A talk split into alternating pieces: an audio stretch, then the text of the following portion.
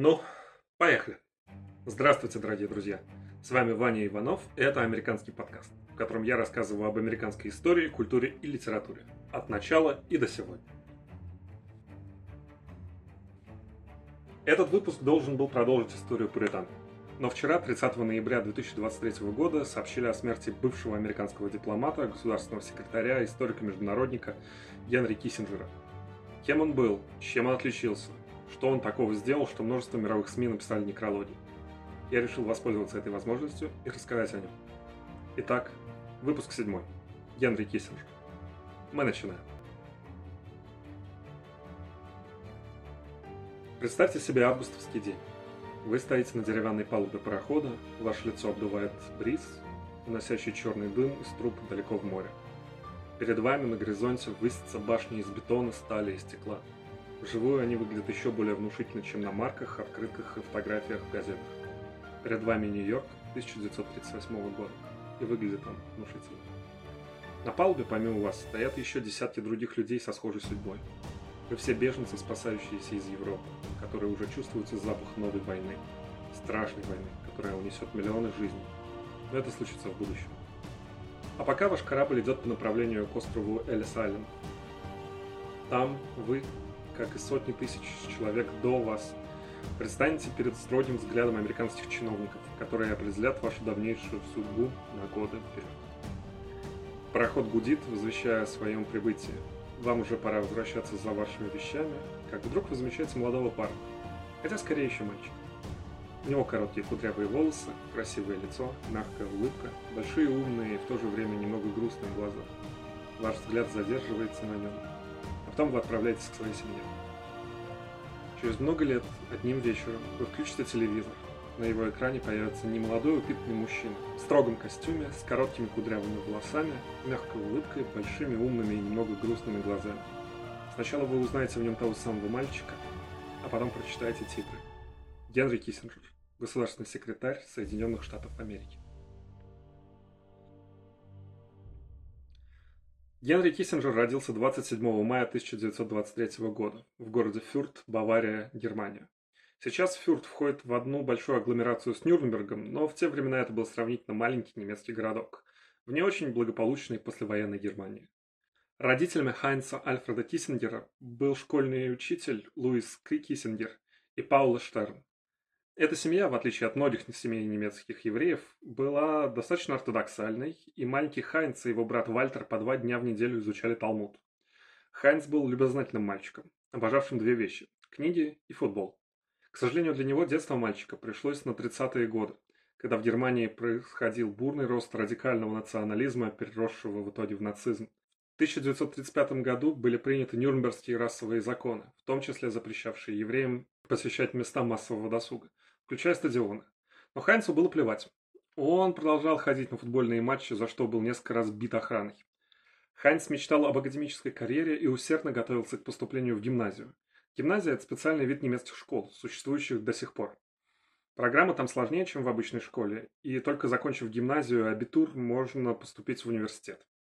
Но когда он достиг необходимого возраста, евреев брать в гимназии перестали. Добавьте к этому ежедневный открытый антисемитизм, который в нацистской Германии всячески поощрялся, и поймете, почему родители Хайнца решили уезжать из Германии. Они с детьми уехали, но многие их родственники остались. 13 из них стали жертвами Холокоста. В августе 1938 года, за три месяца до злосчастной «Хрустальной ночи», семья Киссингеров прибыла из Лондона в Нью-Йорк. В Америке их немецкие имена начали произносить на английский манер, так Киссингеры стали Киссинджерами, Хайнц превратился в Генри, а Вальтер в Уолтера.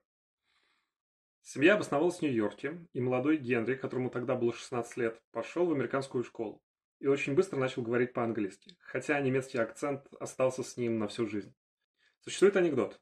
Как-то его брата Уолтера спросили, почему у вас нет акцента, а у Генри есть? Просто я Киссинджер, который больше слушает, чем говорит, с улыбкой ответил он.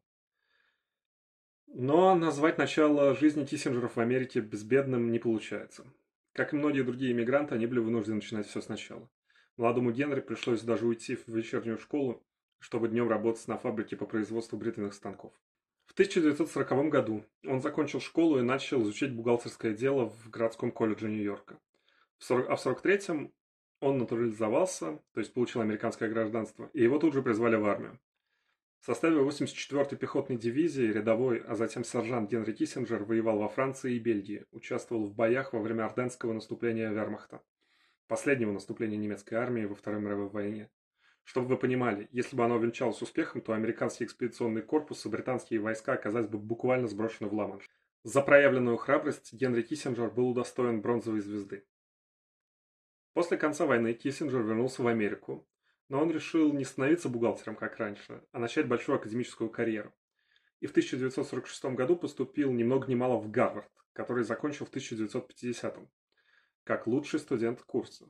В тот же год он поступил в магистратуру, а сразу после нее в 1952 году в докторантуру, где защитил диссертацию по теме «Мир, легитимность и равновесие. Исследование деятельности Каслера и Меттерника на Венском конгрессе». Размер работы превышал 340 страниц. Для западных докторских диссертаций это невероятно много. Мне говорили, что средний размер исследования на соискание степени доктора философии составляет 150 страниц. До сих пор, кстати, существует миф о гарвардском правиле Киссинджера, ограничивающем максимум страниц в научной работе. После докторантуры наш сегодняшний герой остался преподавать своя альма-матер. Там он организовал международный семинар, на который приглашал послов и зарубежных политиков, на которых они обсуждали со студентами проблемы и вопросы международных отношений. Во время этих занятий на него обратил внимание один из толпов северо-восточных республиканцев. Республиканец либерального толка, сенатор от штата Нью-Йорк Нельсон Рокфеллер. Да, из той самой семьи Рокфеллеров. Киссинджер стал его советником по международным вопросам во время президентских кампаний 1960, потом 64, потом 68 годов, пока, наконец, неохотой не перешел в штаб кандидата от республиканской партии Ричарда Никсона. После избрания последнего Киссинджер сначала становится советником президента по делам национальной безопасности, а потом и госсекретарем. На своем новом посту прагматик Киссинджер руководствуется принципом «реаль-политик» и сначала восстанавливает дипломатические отношения с Китайской Народной Республикой, а затем разрабатывает так называемый принцип треугольной дипломатии между Китаем, США и СССР. Главная суть которой сводилась к мысли, что США должна быть ближе к СССР и Китаю, чем Китай к СССР. С 1969 по 1973 год Киссинджер вел секретные переговоры с правительством Северного Вьетнама об окончании войны, которые закончились заключением Парижского мирного договора, за что Киссинджер, кстати, получил Нобелевскую премию «Мир». В 1974 году он с помощью челночной дипломатии сумел установить режим прекращения огня и последующий мир между Египтом и Сирийской Арабской Республикой с одной стороны и Израилем с другой. Но, пожалуй, главным достижением Генри Киссинджера на посту госсекретаря стал разрядка между СССР и США. В 1972 году мистер Киссинджер стал одним из авторов договора об ограничении стратегических вооружений и договора о противоракетной обороне, суть которых свелась к, во-первых, сокращению ядерных арсеналов сверхдержав, а во-вторых, запрету размещения средств ПРО за пределами границ э, США и СССР. Иными словами, договоры фактически приставили ножи к шеям Америки и СССР, но при этом создали ситуацию, в которой стало возможно мирное сосуществование. Дилемма заключенных чистой воды. Авторитет Киссинджера помог Америке сохранить лицо и позиции во время Уотергейтского скандала. После Никсона он работал с Генри Фордом, пока не ушел из политики во время Картера. Но даже после этого он сохранил колоссальное влияние. К его мнению прислушивались все президенты от Рональда Рейгана до Джо Байдена. Генри Киссинджер – автор 23 книг по истории, международным отношениям, мемуаров и так далее. Ух, классно, да? Сто лет за сколько? 10-15 минут. Но знаете, все, что я сказал до этого момента, основано на весьма и весьма лестной и однобокой биографии Киссинджера со страниц его консалтинговой компании. И мне кажется, что о покойных либо хорошо, либо ничего, кроме правды. Если вы взглянете на некрологи Киссинджера, например, Спенсера Акермана из Rolling Stones или Мартина Пегенли из Guardian, то вы увидите совершенно другую картину. Так Пегенли пишет. Его наследие определяет его презрение к правам человека и защите интересов американских корпораций, а в глазах многих его оппонентов он навсегда останется военным преступником.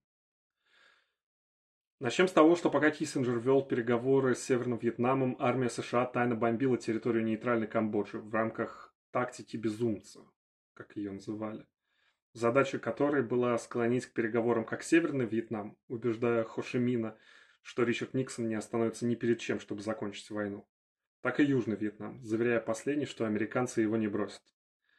Закончилось это тем, что больше 700 тысяч камбоджийцев стали жертвами бомбежек, а еще 2 миллиона превратились в беженцев и пополнили армию красных химеров, которые пришли к власти в Камбодже тогда же, когда американский посол был вынужден бежать из Сайгона на вертолете от штурмующего город Витконга. Киссинджер знал о заговоре и военном перевороте в Чили, том самом в ходе которого демократически избранный президент Сальвадор Альенде был свергнут, а на его место пришел военный диктатор Августо Пиночет. Он вместе с Никсоном и всей его администрацией закрывали глаза на резню, которую пакистанские союзники США устроили в Бангладеше после победы на выборах Бенгальской партии. А когда сотрудники дипломатического ведомства в Бангладеше Арчер Блад и Кеннет Китинг подняли вопрос о геноциде, то их просто отстранили от службы.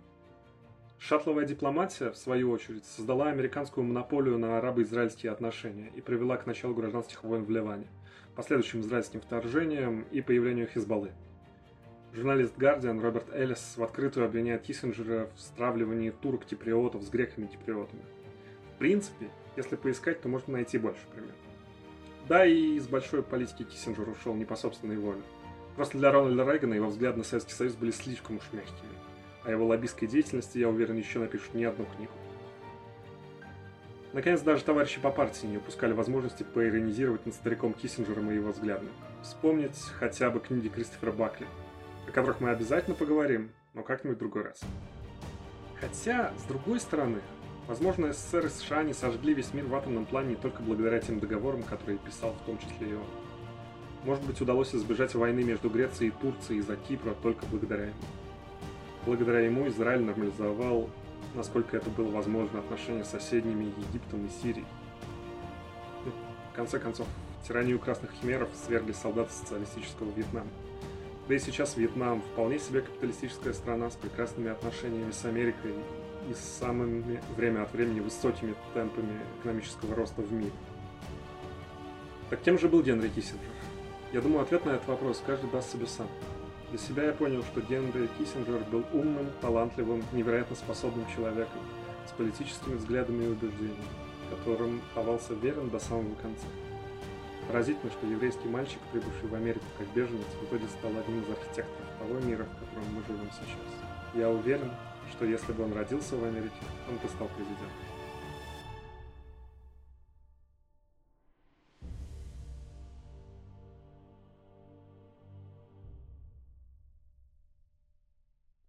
С вами был Ваня Иванов и Американский подкаст. Спасибо за внимание. Если вам понравился выпуск, то, пожалуйста, поставьте лайк и расскажите о нем своим друзьям. Я буду очень рад, если вы поделитесь вашим мнением о Генри Киссинджере в группе в Телеграме. Подписывайтесь. Ссылка в описании. Всего вам хорошего. До свидания.